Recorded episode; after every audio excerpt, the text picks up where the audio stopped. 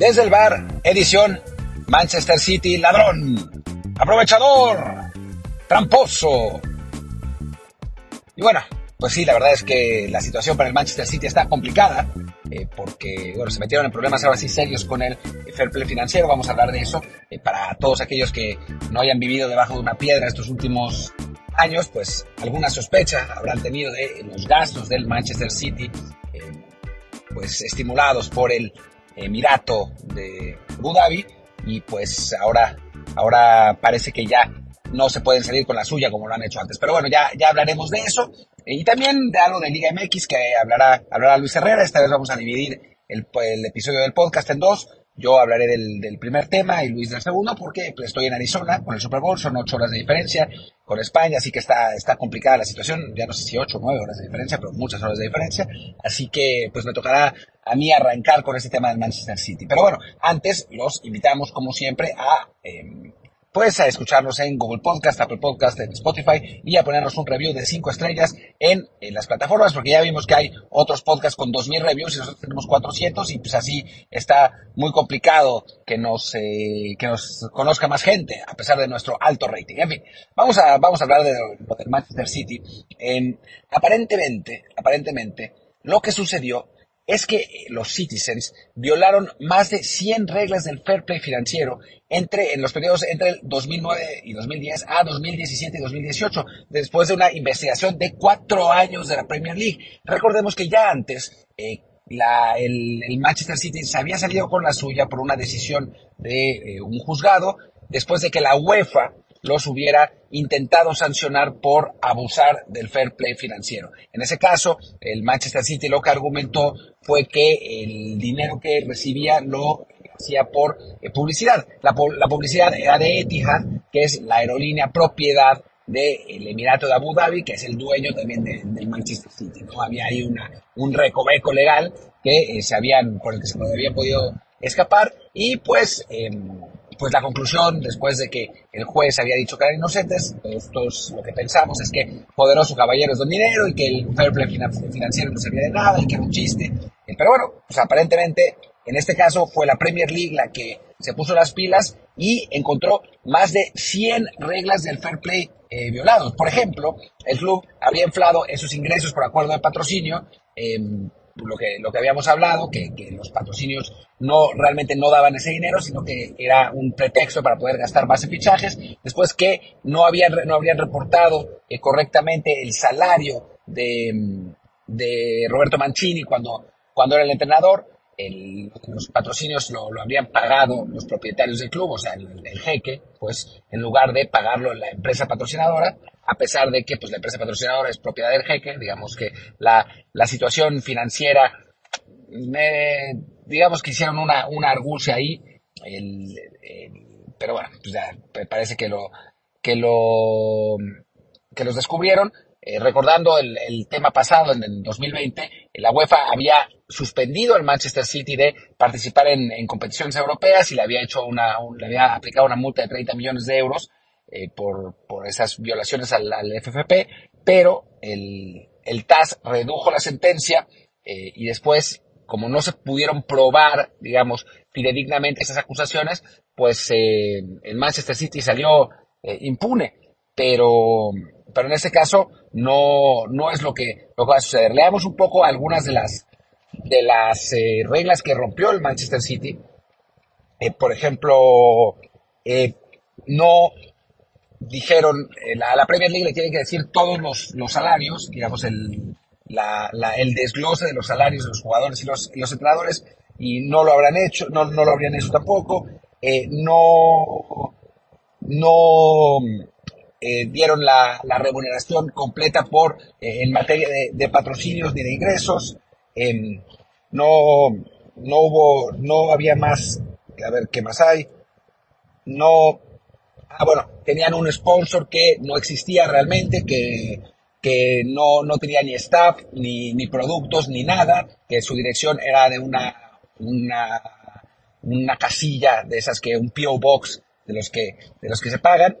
Y, bueno, pues varias, eh, varias linduras aquí que, que dice, yo estoy tratando de leerlas, pero es que está complicado porque lo que, lo que dicen los artículos y eso, pues es son los números del artículo, pero eso, eso no dice, no dice gran cosa.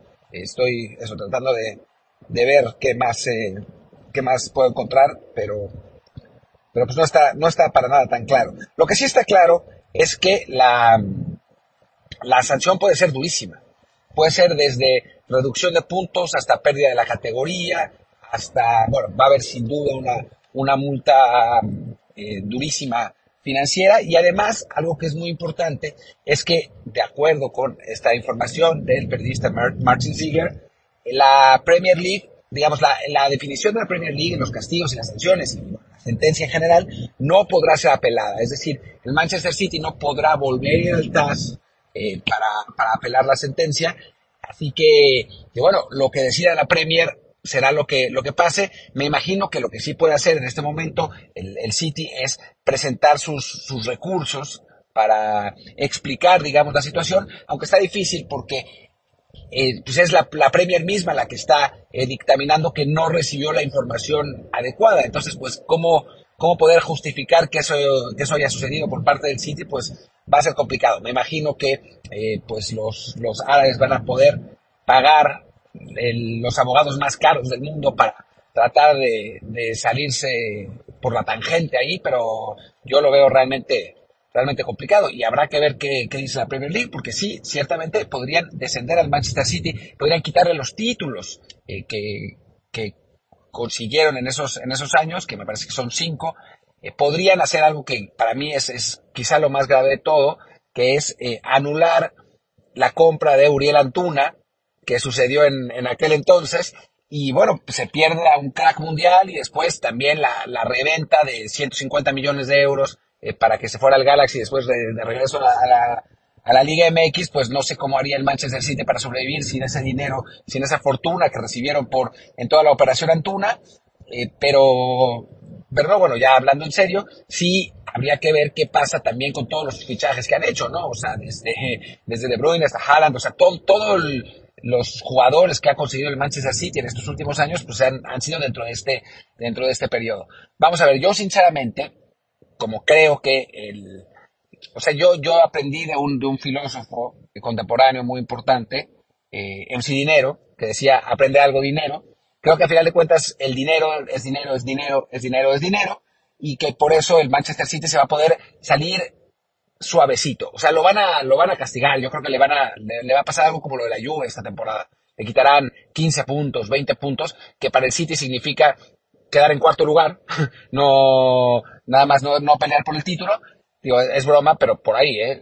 Lo que pasa es que esta, esta temporada está un poco más apretada por el momento, porque quedan muchos partidos, seguramente el City terminará desprendiéndose y quizás aún así califica Champions, o quizás un año no califica Champions y tampoco pase nada, pero, pero me parece que va, va a quedarse ahí, ¿eh? No creo que, a final de cuentas vayan a, quitarle los títulos o lo vayan a, descender. Sería interesante que lo hicieran porque además hay otros equipos que podrían ser investigados por lo mismo. El Chelsea, sin ir más lejos, que no solamente también ya fue perdonado por el TAS en una situación parecida, sino que ahora la cantidad de gasto que ha tenido brutal con eh, sus nuevos eh, dueños estadounidenses, pues seguramente eh, quedarán, eh, bueno, estará bajo el, bajo el microscopio, ¿no? Porque no hay manera lógica de que el Chelsea pueda estar ingresando ese dinero que está gastando brutalmente, ¿no? Así que, que bueno, también a ellos se les abre la puerta para ser investigados, a Liverpool, que ha gastado también unas, unas fortunas, y esto es la Premier League, ¿no? Así que ya va a haber quien, quien se enoje y diga, pero maldita sea, ¿por qué al Paris Saint Germain no lo han,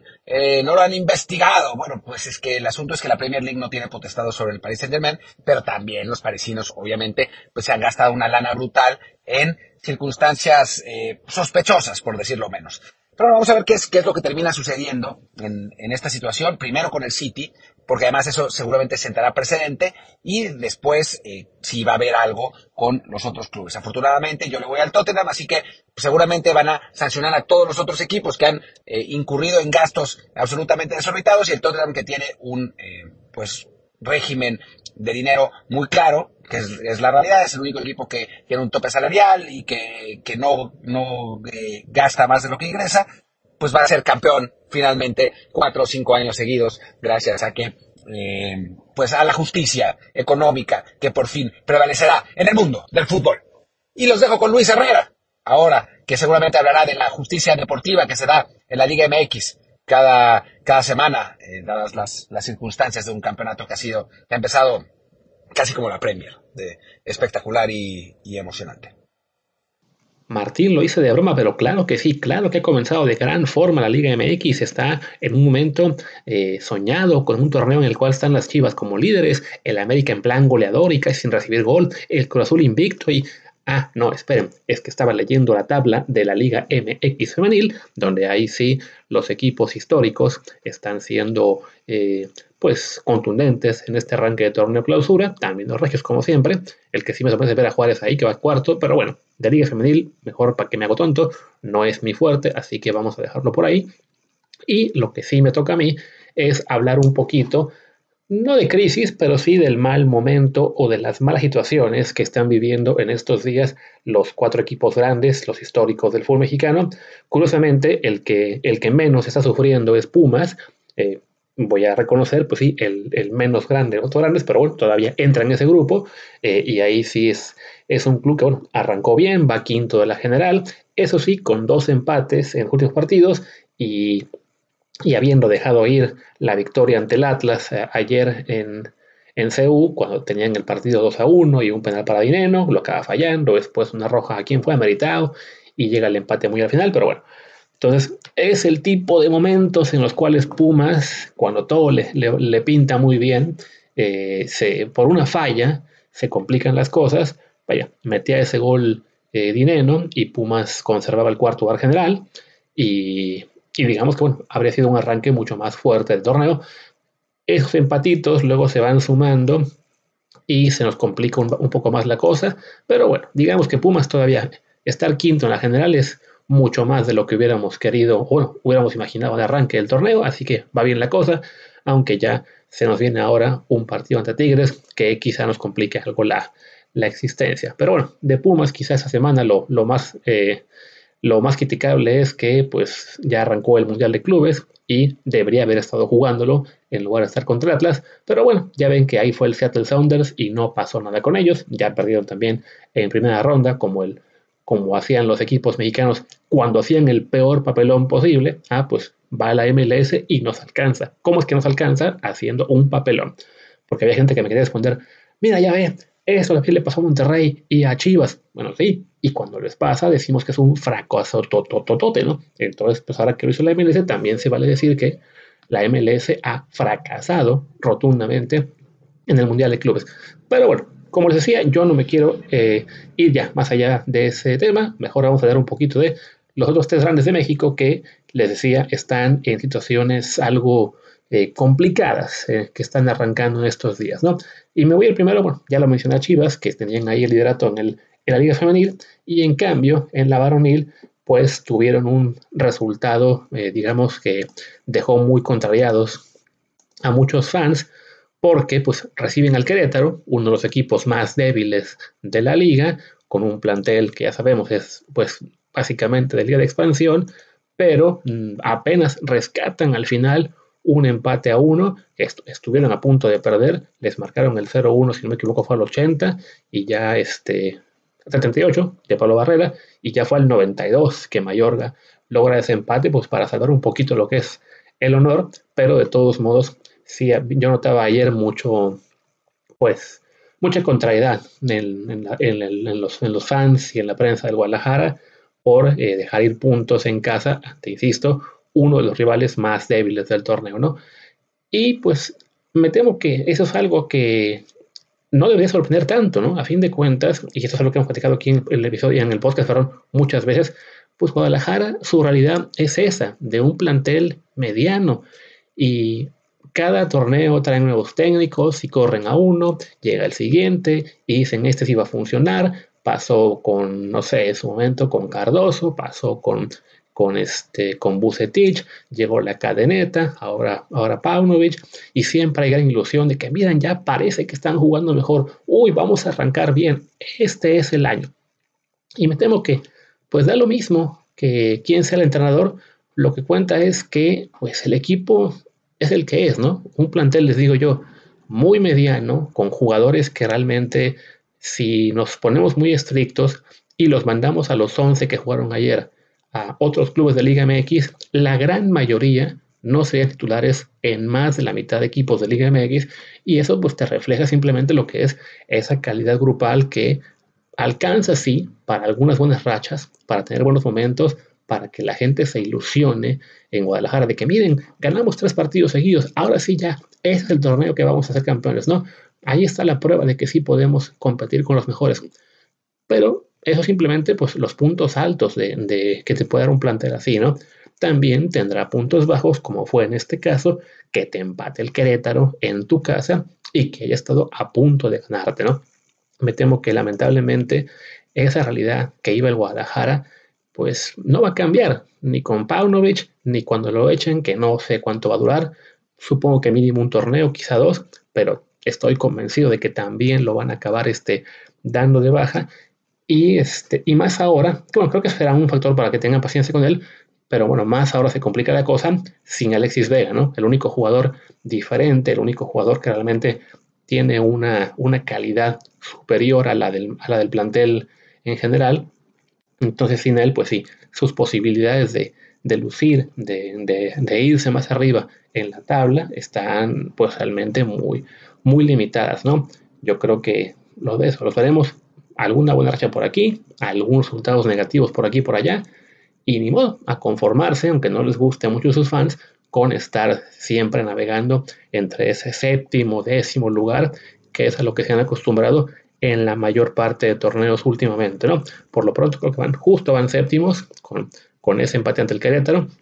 La próxima semana les toca ir a Pachuca y pues ahí me temo que es muy factible que veamos un tropiezo porque ahí sí tenemos a un Pachuca que tiene un plantel que con todo y que le, le quitaron ahí al Pocho Guzmán, precisamente el Guadalajara, o a Nico Ibáñez en Tigres, pues todavía ahí sí Guillermo Almada hace funcionar muy bien, en particular el caso este de, de la Chofis, que estoy viendo que hay gente que ya lo candidatea para la selección mexicana, que está en gran momento, y que sí, hay que reconocer que es un jugador con muchísimo talento, con mucha calidad técnica, y que en su caso es, vamos a decir, pues es una versión quizá un poco más extrema de lo que le reclamamos a veces a Alexis Vega, ¿no?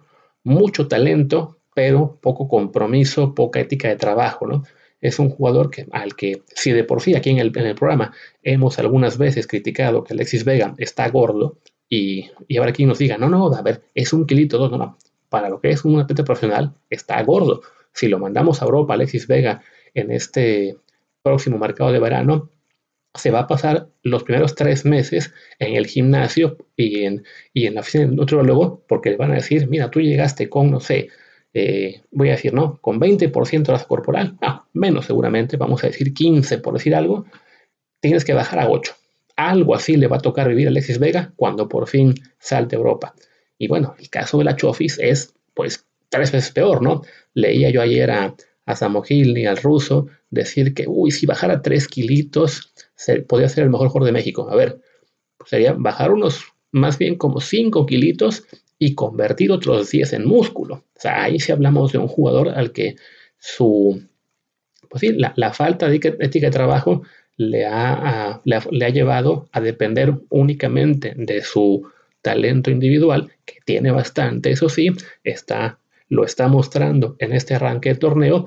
Ahí sí, por ejemplo, la, salida de jugadores como el Pocho y como Ibáñez hace que, que el equipo quizá vaya a depender también más de lo que él puede aportar para mantenerse como contendiente y ojalá que Almada pueda hacer que, pues eso, ¿no? Que pueda sacar de él los mejores este, réditos.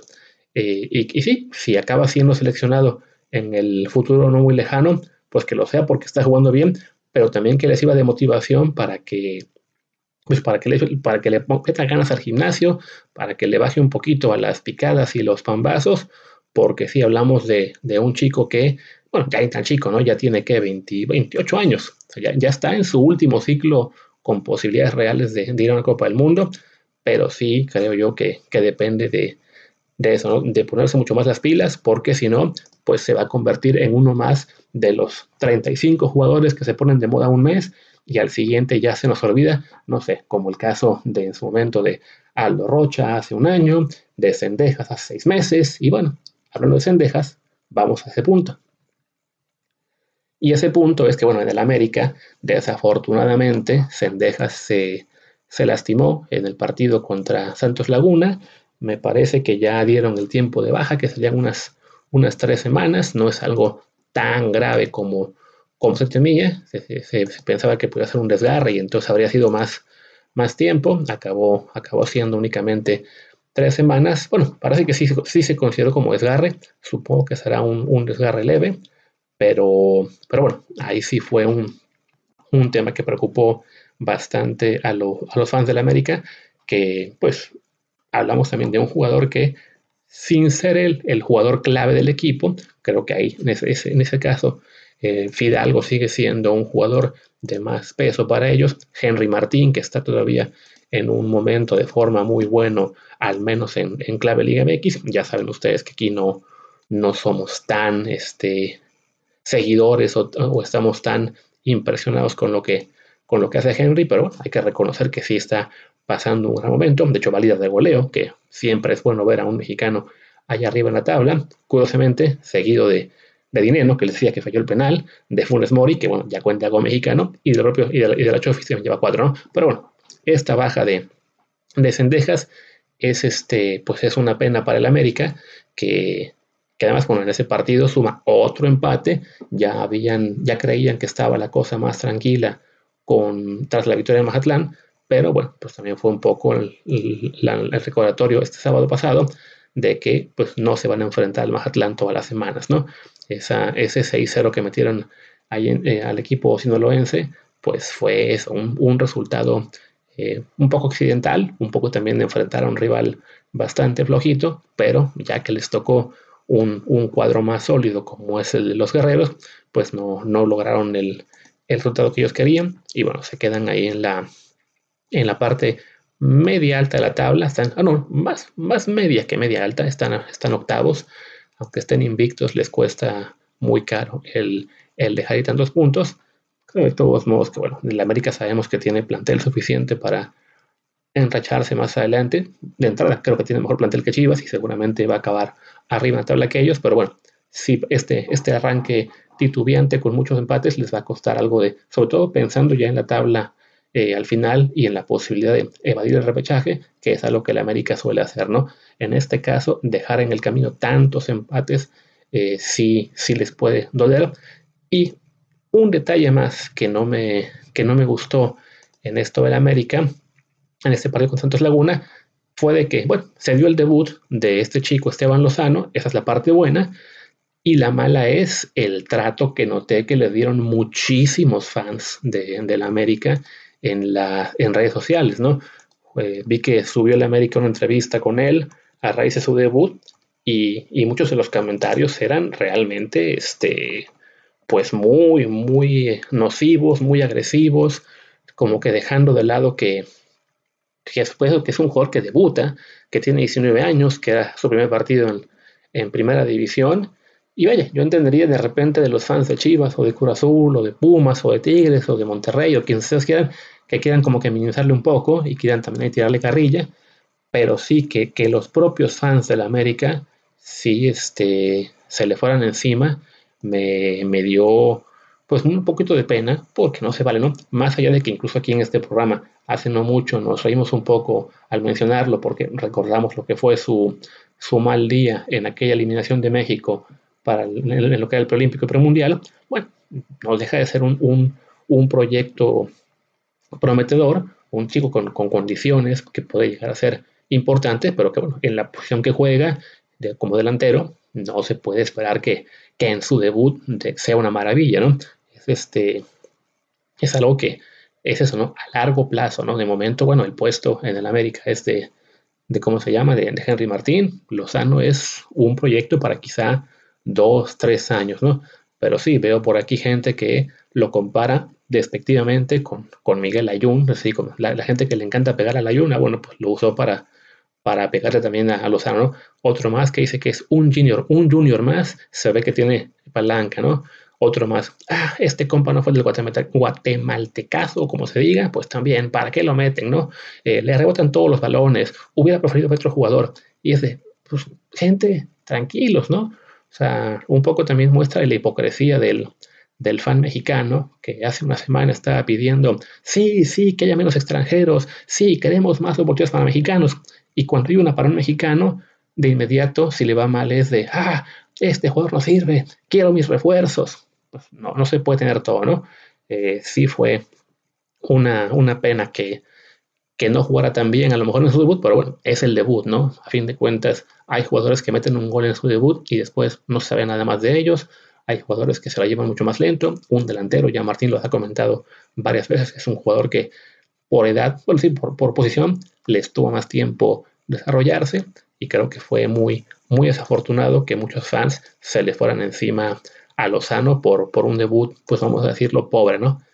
Y, y, bueno, ya para cerrar el episodio de hoy, quería hablar un poquito de Cruz Azul, que es ahí sí, de los grandes, el que está realmente pasándolo mal en este arranque de torneo, vuelve a perder, ahora con, con Tigres, está penúltimo en la tabla, solamente por encima del Mazatlán, que, que ha perdido todos los juegos, tiene apenas un punto en cuatro juegos, y ya se habla de que van a echar al Potro Gutiérrez, ¿no?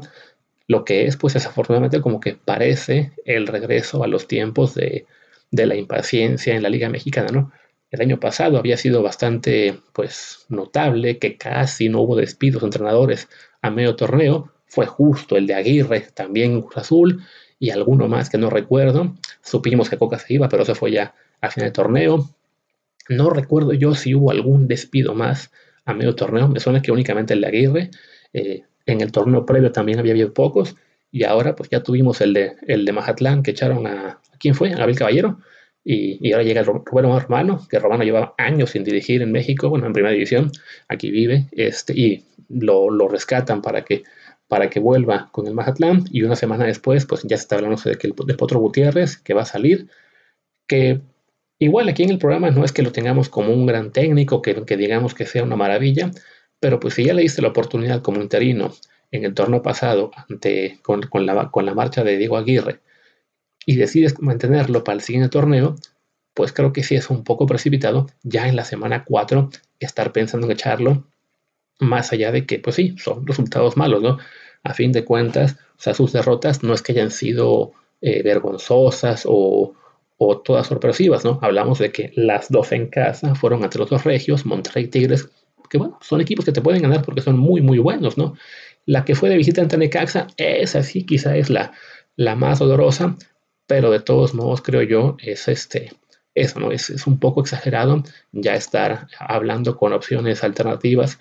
Eh, se, incluso se menciona que ahora el propio Cruz Azul va por Jimmy Lozano, que vaya, si acaban echando el potro y firman a Jimmy, creo yo que sí es un eh, upgrade, vamos a decir, en cuanto al técnico, pero eh, no, yo soy de la idea de que sí, también hay que tener un poquito de, fe en los proyectos y no puedes estar ya echando entrenadores cuando apenas va un mes de temporada, ¿no? O sea, no, no lo veo como algo ideal, sobre todo considerando, bueno, solo que, que ya jugó, bueno, que tuvo ese torneo, ese, ese medio torneo pasado, que decidieron mantenerlo, que el equipo había levantado un poquito, le das la pretemporada completa, todo noviembre y diciembre, y en enero, pues te, va mal, ah, ya, pues vamos a, ir por otro, ¿no? O sea, creo que es, es algo que la Liga MX había ya empezado a, a esquivar, estos despidos frenéticos de por aquí y por allá, y que se esté planteando regresar a ello, pues sí, es una pena, ¿no? Sobre todo que, bueno, un Cruz Azul que ya lleva no sé cuántos técnicos en, en muy poco tiempo, ¿no? Hablamos de que ahora estaría un, un relevo, después de, de ser el, el Pedro Gutiérrez, antes de él estuvo Diego Aguirre tres meses, antes estuvo Reynoso, eh, que además él había estado como, eh, solamente como año y medio, no me equivoco, que cuando entró a, tomar lugares y Bolli, o sea, es, el, es, Azul un equipo con demasiada inestabilidad en cuanto a los entrenadores, reflejo a lo que es la inestabilidad de la franquicia completa, y bueno, pues eso también se refleja en, en su puesto en la tabla y en que después de haber sido campeones, pues sí se han venido abajo futbolísticamente, ¿no? Y bueno, creo que ya con eso podemos acabar. Este episodio que iba a ser un episodio relativamente corto, creo que ya estamos llegando a la media hora. Ver si mañana sí podemos hacer el episodio todo completo a dos voces, eh, seguramente con lo que será el desempeño de mexicanos en Europa y algo más.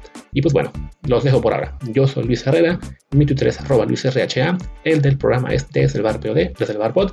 Estamos en Telegram como desde bar podcast. Pues muchas gracias y hasta mañana.